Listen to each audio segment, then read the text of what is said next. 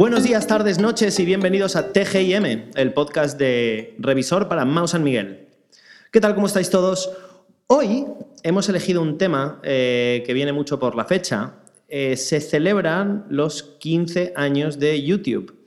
Y está con nosotros Chema Carvajal, redactor de Revisor, para contarnos un poco toda la historia, cómo se originó, cuáles fueron sus hitos y dónde estamos ahora. Chema, bienvenido. Muchas gracias. La verdad que es un tema creo muy interesante porque al final YouTube o YouTube, como diría yo y mis padres, es una aplicación que, que, forma parte de nuestra vida, de nuestra cultura, en el imaginario de cualquier persona. Eh... Es que no, no, tienes la sensación de que ha estado siempre. A mí me, pensar que solo lleva 15 años me, me sorprende. Yo, para mí algo que siempre cuento es que cuando descubrí que nace en 2005, 14 de febrero de 2005. ¿El Día de los Enamorados? Correcto.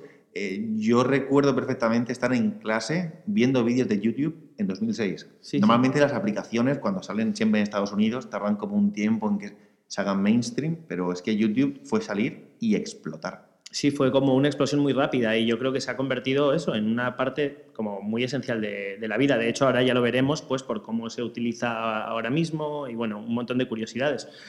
Arranca tú, empieza por, por, el principio. Pues el 14 de febrero de 2005, tres ingenieros que trabajaban en PayPal, vaya, esa, esa la PayPal Mafia. Esa, esa compañía de, de, Elon Musk.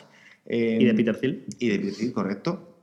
Pues nada, montan YouTube, eh, Dos meses después suben su primer vídeo que se llama Yo en el Zoo. Podéis buscarlos todos en, en, Google, donde sale uno de, los, uno de los creadores. Os dejamos el enlace, de hecho, para que podáis ir a verlo. Que es un vídeo. Por curiosidad. Es un vídeo de pocos segundos que no aporta absolutamente nada. nada. pero yo creo que fue un poco para comprobar que funcionaba, entiendo, todo el tema de servidores, de que funcionaba la reproducción. Yo creo que de prueba. Bueno, el protagonista es uno de, es uno de los creadores de, de YouTube, es Jawed Karim. Correcto. Y la cosa es que esto explota a un nivel eh, inimaginable hasta tal punto de que Google, un año después de fundarse, un año y cinco meses después de fundarse, en 2006, la compra por 1.650 millones de dólares, que es una auténtica barbaridad. Es que estamos hablando de, 2000, de 2006. Es una salvajada 1.650 millones. Eh, Instagram, cuando lo compra Facebook hace menos de 10 años, desde luego, eh, se vende, si no me equivoco, por, 100, por unos 100 millones. Y ya les parecía estaban haciendo, que estaban haciendo el negocio de su vida. Twitch lo compró Amazon hace cosa de un año más o menos, creo que es por una cifra un poquito inferior a mil millones. Es ahora, cuando sabemos el potencial, cuando, joder, Twitch también ha despegado muy rápido. En el año 2006, vender YouTube por 1.650 millones a Google era un orden. Yo no sé quién negoció eso, pero era un crack. A, a mí me, me, gusta, es que no puedo evitar meterlo, ¿vale? La PayPal Mafia, que es como se llaman a los fundadores de PayPal, entre los cuales, como tú has dicho, están Elon Musk, fundador de SpaceX y de Tesla, y Peter Thiel, que es una figura muy interesante en Silicon Valley porque él es uno de los early investors de, Facebook, él invirtió en Facebook al principio de todo, y tiene una empresa de ciberseguridad y de, bueno, de espionaje civil, de hecho, que es Palantir, que para que nos hagamos una idea, eh, fue la tecnología que se utilizó para encontrar a Osama Bin Laden. Correcto. Y el nombre de Palantir es de auténtico freak. Es de auténtico freak, sí, porque tiene todo Todos los nombres de su empresa son referencias al Señor de los Anillos. Pero eh, sí, vamos, que está claro que es que esto lo monta alguien con mucha visión y el grupo de, de, de los fundadores de, de, PayPal eran gente con muchísima, son gente con muchísima visión. Tanto así que ingenieros suyos eh, montan una aplicación que vale luego casi 2.000 millones sí, sí, de dólares. Casi, está claro. Es una pasada. La cosa es que el YouTube explota muy rápido, todos empezamos a utilizarlo, pero incluso aunque nos parezca que todos los vídeos y siempre los vídeos han tenido millones de visitas, hay una anécdota, es que el primer vídeo que alcanza el millón es un vídeo que seguro que todos os acordáis, la gente que nos está oyendo, era en el que Cantona, el mítico jugador francés, le daba unas botas de fútbol a Ronaldinho, en la época de Ronaldinho en el Barcelona, y se dedicaba a tirar tiros al larguero, los recogía, tiraba al larguero, el vídeo estaba claramente trucado, pero en aquella época no estábamos acostumbrados al, al trucaje de vídeo y claro, todos flipábamos. ¿Y ese es el primero que supera? El millón de el visitas. millón pagado por Nike, o sea, era realmente un anuncio de Nike. Era un spot, por supuesto, un spot, de Nike. un spot de Nike que demuestra cómo las marcas se dieron cuenta nada más salir YouTube que tenían que estar allí. Otra curiosidad de las reproducciones, claro, ese es el primer vídeo que llega al millón de, o que supera el millón de reproducciones, pero ¿te acuerdas del Opa Gangnam Style? Ese vídeo, ese vídeo como, su, como superó las mil millones de reproducciones, se dieron cuenta en YouTube que su, su bueno, contador no admitía ese número. Es que tiraron YouTube. O sea, ese vídeo se cargó YouTube porque el, el, el, el contador no estaba preparado. No estaba preparado. no estaba preparado. Tuvieron que pagar servidores reescribir código para que aceptara más visitas. Eso es alucinante. ¿eh? Sí. Y se dio, eso fue, si no recuerdo mal, en 2015 o... Yo no sé así, 2015, 2014, 16, no lo sé, pero sí, sí, sí. Tuvo que ser, yo diría que al principio casi del K-pop, ¿no? De los- sí, los- del K-pop, sí. O por lo menos de, de conocerlo nosotros aquí. Correcto, saber que los surcoreanos hacían música. Sí, Eso era algo totalmente desconocido para nosotros. El- la explosión es brutal. Eh, hasta tal punto, los últimos datos que se tienen, en 2019, es que YouTube tiene 1.900 millones de usuarios activos al mes. Estamos hablando de que eso es la población de un continente, no de un país. Exacto. O sea, si juntábamos China y juntábamos eh, India, nos dan más, pero ya está. Esa es una de a nivel regulatorio y porque ahora es cuando empezamos a ver las consecuencias que tienen estas plataformas en, las democra- en la democracia. Es un poco por eso, es porque cuando tú tienes una plataforma en la que hay más habitantes que un país con- conectados, ¿no? y además con un montón de, de facilidades a la hora de llegar y conectar distintas culturas y distintos idiomas, te das cuenta del poder de movilización que tienen. Claro, 1.900 millones de personas. Es que es eso, más que China, más que India. Es y- increíble. y incomparable con un país europeo. Por supuesto. Eh, tan solo le supera a Facebook, que, tiene, que supera las 2.000 millones de personas activas mensualmente. Y esto nos deja claro que YouTube no es cosa nuestra, es cosa del mundo. Sí, y, y luego lo que dices, son miles de millones de usuarios mensuales, no registrados. No, no, registrados. registrados es una locura. Claro. YouTube está traducido a 90 idiomas. Hay 90 versiones de YouTube en todo el mundo para adaptarse a cada país y mostrar sus tendencias. Eh, es tan brutal los números que maneja YouTube que, por ejemplo, es el segundo buscador más usado del mundo tan solo por detrás de la propia Google. O sea, está por encima de Yahoo, de Bing. de- Es, tiene más bus- registra más búsquedas que si sumamos Yahoo, Ask y Bing. Si sumamos esas tres, Ah, no llega al nivel de YouTube. Es, alucinante. Esto, nosotros hablando con, en un proyecto de educación en el que, en el que nos, nos íbamos a meter, estábamos viendo que los niños, por ejemplo, nosotros estamos acostumbrados a buscar en Google, pero los niños buscan información que no haya que leer directamente, que se vea. Y ya no digo los niños, digo los adolescentes. Claro, muchos de nosotros pensamos en YouTube como, bueno, voy a ver el vídeo de la resistencia, voy a ver el vídeo de lo que sea. Pero cuando un chaval quiere resolver un problema matemático, no lo busca en Google. Lo busca en YouTube. Lo busca en YouTube, claro, por eso es realmente un buscador, es el buscador de información, como tú dices, justo el, el segundo, justo solo por debajo de- del propio Google. Incluso si nos damos cuenta, Google, como lo sabe, o Google, como queréis llamarle, eh, como lo sabe en su propio buscador, cuando buscamos hay una opción de clicar directamente YouTube. Y te da en la propia Google todos los resultados para que ya tú... eh, yo creo que ya hay una lucha entre Google y YouTube, yo creo ya en plan, oye... eh, Sí, que ni siquiera es una lucha, sino directamente te dan la, y además te dan la posibilidad porque es que es eso, no sales de su ecosistema, ¿no? Estás- Es jugada maestra. estás todo el día en su ecosistema. Y solo hay uno, solo hay uno de los ecosistemas donde no triunfan, pero antes quiero dar un dato, y es que como YouTube muestra literalmente eh, la transformación de hábitos de consumo de, de- de nosotros, de los usuarios, el 70% del uso de YouTube es a través de smartphones y tablets. Es literalmente la transformación de cómo el ordenador queda relegado a algo que es literalmente usar todo en móvil. Y esto es algo buenísimo. Bueno, demuestra que todos los chavales, porque los chavales, todos tienen un móvil. Ordenador no. Claro. Algunos sí, otros no, pero todos tienen un smartphone. Mm. Y esto tiene algo increíble para Google, y es que YouTube vive de la publicidad. ¿Qué pasa? En ordenadores sí hay bloqueadores de anuncios, pero en móviles, si tú usas YouTube, no puedes bloquear los anuncios. Por lo cual tienes más de un 70% de tus usuarios que se están tragando sí o sí todos tus anuncios, que es tu fuente de ingresos. O pagándote la suscripción, que ahora mismo, si os dais cuenta, cada vez que abres el, o sea, cada, de cada 10 veces que abres la aplicación de YouTube en el móvil, te está diciendo un, hey, es un trial de un mes o skip trial, pero te está ofreciendo la suscripción porque ya tienen el modelo de suscripción.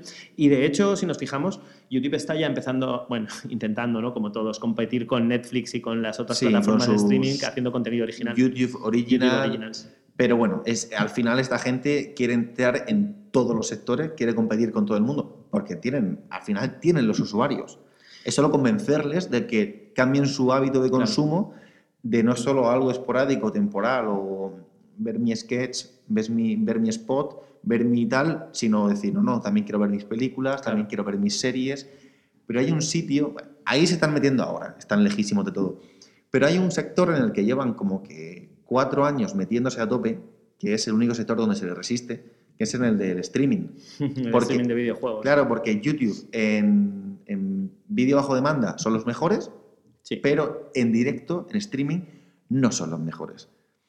Hay un fenómeno que todos conoceréis, que es el streaming de videojuegos. El gaming streaming es algo eh, que mueve muchísimos miles de millones de euros. Por eso YouTube se metió a tope. Intentó comprar Twitch, que es el gran rival de YouTube. Twitch dijo que era de la China, que ellos tenían mucha pasta y que no les apetecía. Y desde entonces han creado una, un ecosistema completo para competir con Twitch y no pueden.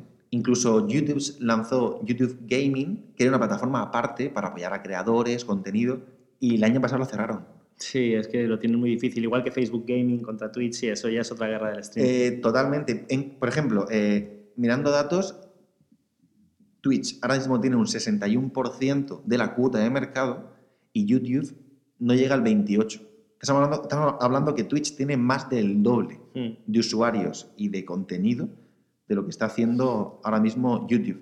Facebook Gaming, por ejemplo, que salió de la nada, como están haciendo una política bastante inteligente, fichando sobre todo a pequeñas estrellas, no a grandes estrellas, por lo cual es más económico, es más rentable económicamente hablando, han doblado ellos el número, ellos el número de usuarios, han pasado un 3% de cuota a un 6,8%.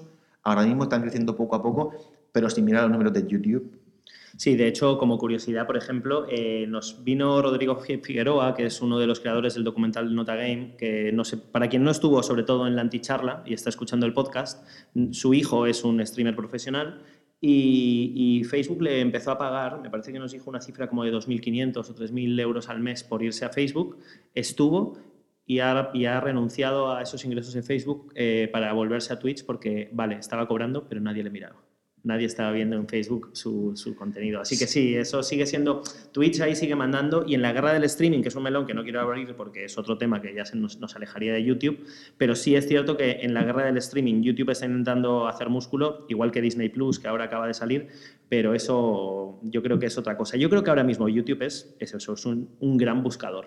Es totalmente eso, es para que nos hagamos una idea de que pese a tener más usuarios que nadie en el mundo, no te asegura un éxito en todos los campos. Exacto, solo en los que, claro, no, no es en los que quieres, es en el que, bueno, en el que corresponde. Y, de, y lo, del, lo, del, móvil, desde luego, es un, eso fue, eso, eso, es un hábito de consumo muy, muy, muy interesante, ¿no? Y, y, yo siempre lo cuento a nivel de ya. Se está hablando bastante de la socialización en el hogar, es un tema que interesa además, os interesa a vosotros en la compañía.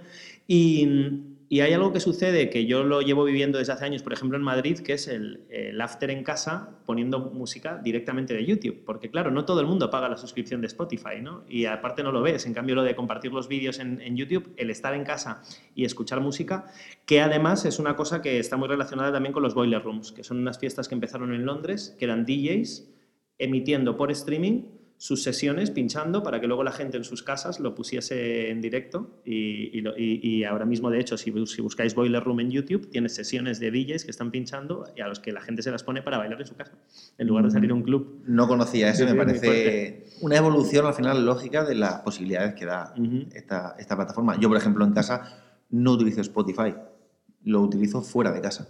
Y en casa claro. escucho YouTube. Claro. Para ver video, para, para, tener el videoclip es como un consumo diferente. Mm. Volviendo a lo de los retos que, supone pues para, bueno, para cosas como el, consenso social y, el civismo, es eso. Eh, YouTube se está convirtiendo en esta plataforma en la que hay miles de millones de usuarios y luego, por ejemplo, han tenido bastantes problemas con, el, con la radicalización, con vídeos desde... Pero radicalización desde radicalización política hasta... Eh, hasta machismo, ¿no? Hay mucho contenido ahora mismo como cuestionando el feminismo. Incluso guerra de consolas. Guerras que, de consolas. Que es lo más naif del mundo, sí. pero ahí se encuentra todo el odio. Sí. Y, y, es, y, es, una cosa que tiene mucho que ver, por lo que dicen, con las recomendaciones. El sistema de recomendación de YouTube actualmente eh, es tan efectivo como que el 70%, más del 70% de, de lo, del consumo de vídeos en YouTube es recomendado. ¿Qué significa esto?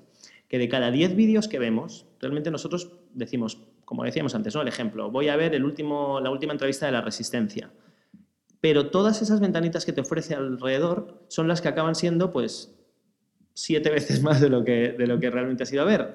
Eh, y, y, esta recomendación muchas veces es un algoritmo que lo que dice es, imagínate que te interesa, por ejemplo, eh, eres vegetariano y quieres, o, o quieres probar una dieta vegetariana, lo siguiente que te dice es por qué ser vegetariano es por qué tienes que dejar la carne ahora mismo. Lo siguiente es por qué dejar la carne y los huevos en siete días. Y lo siguiente vegano. exacto. Y, y, no es nada en contra, simplemente lo que digo, porque no, no, es, no es nada en contra del veganismo ni de cualquier opción alimenticia. Se trata de que es curioso cómo Facebook lo que está es analizando patrones de comportamiento y llevando a la gente a ver cómo consumen más y casi siempre consumen más cuanto más extremo es el contenido. Y es lo que pasa, es, es aquí, es en YouTube, donde nace esta nueva teoría, este nuevo movimiento terraplanista, por ejemplo. Sí, claro. Eh, eh, al, darle voz y altavoz a cualquier teoría, a pesar de no sostenerse científicamente, y que en la calle nunca habría una discusión así, estos portales, estos lugares son sitios perfectos y al final el que quiere creer YouTube le va a ir llevando a ese lugar al que quiere ir. Sí, sí, es, muy curioso. Y luego porque hay otra cosa dentro del algoritmo, esto es una curiosidad que me, apetece también compartir para que conozcamos un poco cómo funciona. Tristan Harris, que era un diseñador eh, de, Google, de la propia compañía, salió por esto, porque él sacó un paper que se hizo, se hizo tendencia dentro y habla, y habla del muñeco de vudú digital para que nos hagamos una idea de cómo funcionan las recomendaciones de YouTube. ¿vale? Cuando tú estás en la plataforma, Tú estás viendo y puedes darle al like, puedes comentar, puedes copiar y compartir el vídeo. ¿no? Pero hay un momento que tú te desconectas, obviamente, y continúas con tu vida. Bueno, pues en ese momento eh, YouTube lo que hace es copiar todo tu patrón de comportamiento. Por dónde se ha movido tu ratón, en qué vídeo te has quedado más, qué vídeo has cortado a la mitad.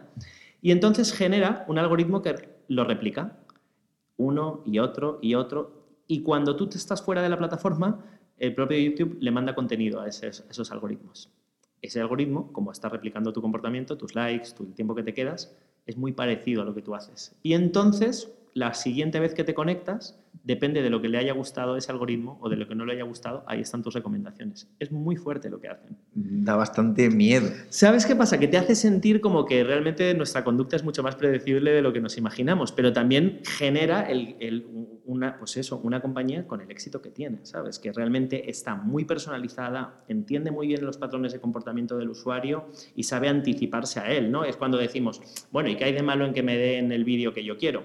Es verdad que no está mal hasta que de pronto esos vídeos están empezando a influir en tu comportamiento, que es bastante fuerte.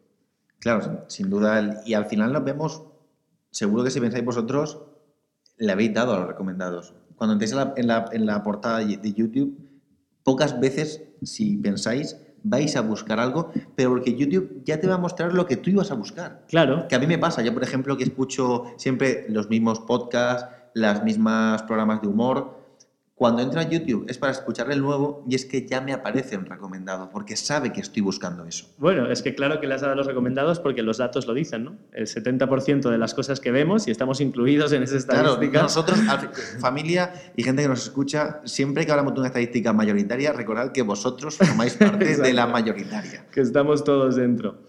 Pues estas son algunas de las cosas, eh, de las curiosidades de YouTube, cosas que, a, mí la verdad es que más de una me ha sorprendido. Por ejemplo, no sabía que lo habían montado los, fundadores de, PayPal.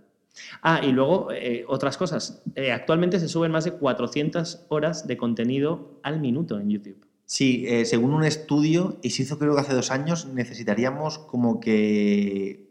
Hemos pasado ya, se supone, los 2.000 años un ser humano, sí. 24/7 viendo vídeos de YouTube. Para, o sea, son 1700 años sin parar, pero este cálculo, este cálculo era de 2016. A día de hoy debemos estar en los, en los 2000 años de no dejar de ver vídeos sin, sin, sin parar sin para respirar para verlo todo, lo que hay ahora. Claro, claro, claro. Un, segundo, un, minuto más tarde ya tienes que sumarle más tiempo. Es Otro alucinante, mes. Es alucinante, sí, sí, sí.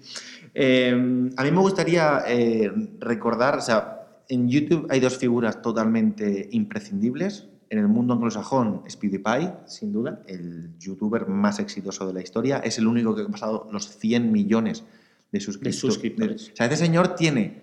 que es un eh, chaval sueco. Es un chaval, sueco, que vive en Londres, multimillonario. Que sus vídeos son dos en inglés. O sea, tiene el doble de la población española siguiéndole. Claro no, yo le veo y no soy suscriptor. Esa es la cosa, que hay mucha gente que le ve que no son suscriptores. Luego habrá muchos bots también suscritos, pero vamos, Por supuesto. de que hay mucha gente. Y luego en el mundo hispanohablante, todos conoceréis a El Rubius, que es sin duda eh, un caso de éxito brutal. Tiene casi 40 millones de suscriptores y es una celebridad absoluta. Realmente en, eh, y, y después de PewDiePie, yo creo que la persona más influyente en YouTube es El Rubius. ¿Tú no hay- crees? no hay nadie con. Después de PewDiePie, el que más tiene del mundo Mm. es, es El Rubius. Y, y soy Germán, había un chico chileno, lo que Sí, pasa es que no sé si también. en Germán, porque antes estaba más que el Rubius, pero sí, o sea, de- definitivamente en, el- en la cultura hispanoparlante, el Rubius ya podríamos decir que es una de las estrellas más Sí, influyentes. si no recuerdo mal, el Times, Es no recuerdo qué revista, eh, hace un par de años lo incluyó como uno de los jóvenes más Sí. influyentes del mundo, pero es que influyen en, en- en decenas de millones de personas, Sí. literalmente. Sí. Y luego el caso de Despacito. No podemos irnos sin hablar de Despacito, porque sigue siendo el vídeo más visto. Es el vídeo más visto, además sin ápice ninguno de que, nadie le vaya, de que nadie le vaya a pillar.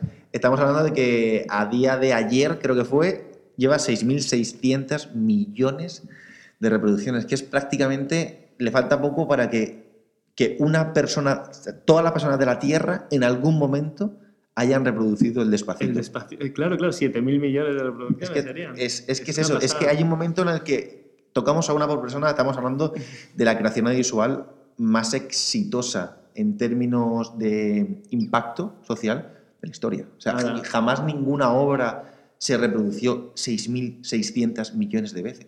Es una pasada. Porque hace 20 años no existíamos tantos humanos. Claro, claro, claro, claro. Es de verdad es, es incre- lo, de, lo de YouTube son números que es marean. En cinco años se cumplirán 20 años y ya estaremos viendo cuál será el nuevo Despacito, qué será, el, qué, qué será del Rubius, qué estará pasando con PewDiePie, ya será, ya será casi un señor mayor, PewDiePie. Yo os digo que el siguiente vídeo que supera despacito lo va a hacer, por supuesto, Luis Fonsi. O sea, yo ya pronostico que Luis Fonsi será el que se bata a sí mismo. Es el único capaz de conseguirlo. Sí, y, y luego habrá que ver, claro, qué, qué sucede con estas otras plataformas que están compitiendo, ¿no? Porque seguimos teniendo TikTok que no para de crecer, pero es verdad que es, otra, es otro bicho, al final es vídeo corto, no es, no es YouTube. YouTube está casi convirtiéndose en la televisión de, de la nueva generación. Chema, gracias por venir, gracias por traernos todo el material, todas las curiosidades. Es un placer, la verdad que es un tema muy interesante. Yo creo que la, hab- habrá gente que a lo mejor se escuche este dos veces porque se haya perdido en los números porque son variantes. Os dejamos debajo enlaces a todos lo- todas, todas las curiosidades que tenéis y eh, a un post que hemos escrito con, la- con los, 15, los 15 puntos. Y muchas gracias por estar ahí. Eh, este ha sido otro episodio de TGIM. Eh, gracias por escuchar. Nos vemos pronto en la siguiente anticharla o en la siguiente o en la siguiente. Un abrazo y hasta pronto.